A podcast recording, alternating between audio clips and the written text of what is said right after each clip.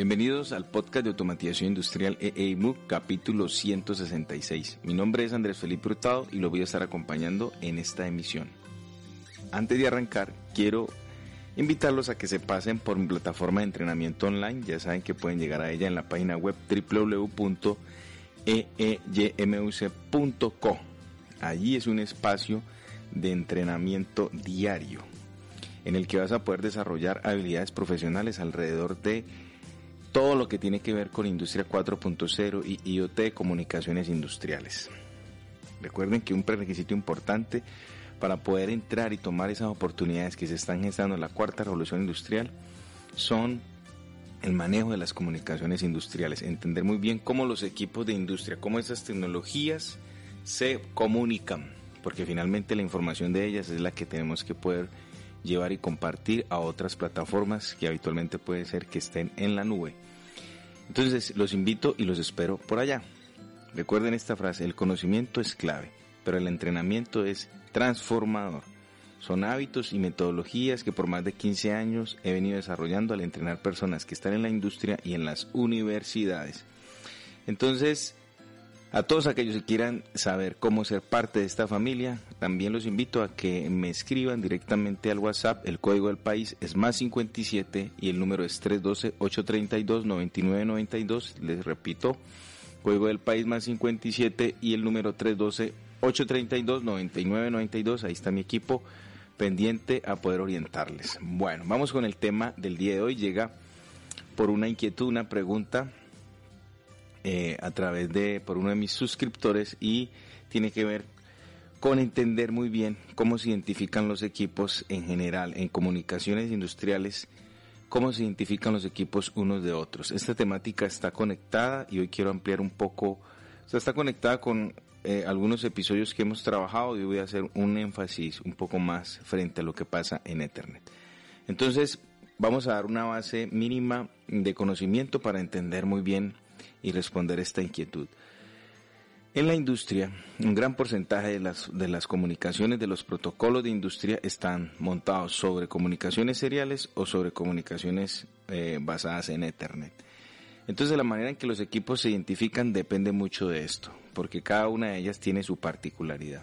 Si el protocolo está basado en un estándar serial, habitualmente, o sea, casi siempre, y esa es como un, es una norma, la identificación de los equipos se hace a través de números enteros y son números enteros positivos. O sea, el 0, el 1, el 2, el 3, el 4 y hasta arriba, pues todos los...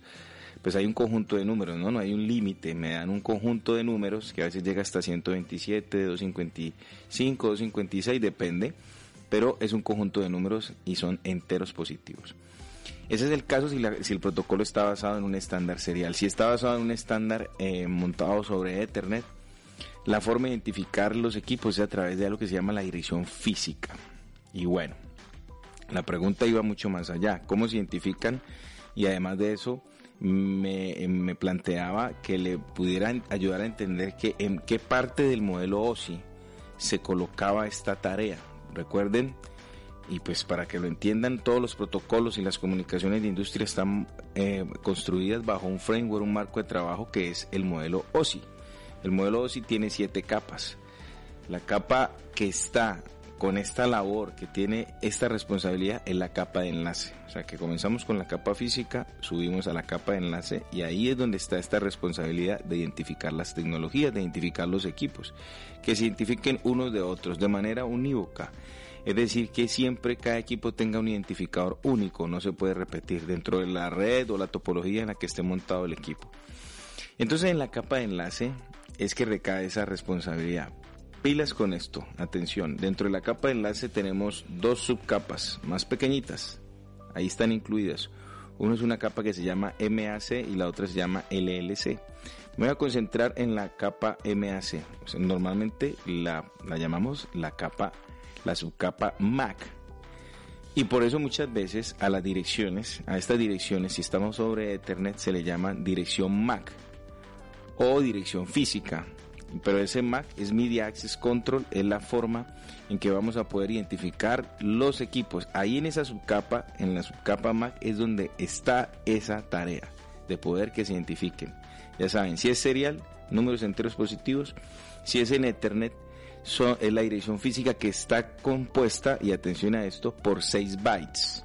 Es una dirección que tiene una estructura fija, nunca va a cambiar, siempre va a ser la misma en cuanto a una forma y en cuanto a, la manera en que se, se, coloca esa dirección. Entonces, atención con esto, son 6 bytes representados en formato hexadecimal. Y recuerden que la base 16 o hexadecimal tiene, tiene 16 eh, eh, símbolos, símbolos diferentes, caracteres diferentes que van desde números del 0 al 9 y cuando terminemos ya con los números vamos con unas letras que sería de la A a la F, es decir 0, 1, 2, 3, puntos suspensivos hasta 9 y luego 9 ya seguimos con A, B, C, D, E y F. Ahí tenemos 16 símbolos distintos, esa es la base 16. Pues resulta que la dirección física se presenta en los equipos, se coloca en los equipos, se asigna con 6 bytes y se representa siempre en hexadecimal. Siempre ustedes van a ver esa dirección en donde puede ser que la coloquen en el case del, en el equipo, cerca al conector RJ45, el conector de red, por ahí cerca muchas veces se coloca la dirección física. O también si el equipo tiene pantalla, mm, uno navegando en las opciones del equipo en la pantalla puede acceder a la opción o el menú de red, acceder a conocer la dirección física. Entonces es muy fácil identificarla. ¿Por qué? Porque siempre van a ser 6 bytes y siempre va a estar representada en formato hexadecimal. En formato hexadecimal queda hasta más fácil porque uno realmente lo que va a ver es 12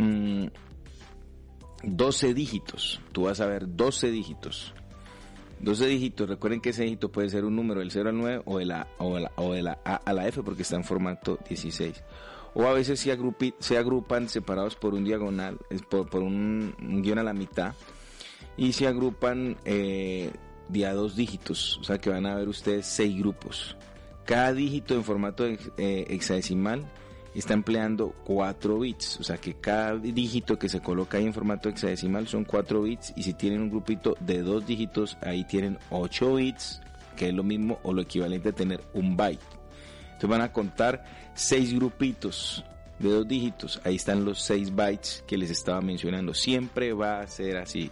Siempre la dirección física son 6 bytes y siempre se representa en formato hexadecimal. Es una manera rápida de ubicarla y de entender que ese es el identificador único de tu equipo porque resulta que no van a encontrarse nunca dos equipos con la misma dirección MAC o con la misma dirección física. Nunca se va a dar esa situación.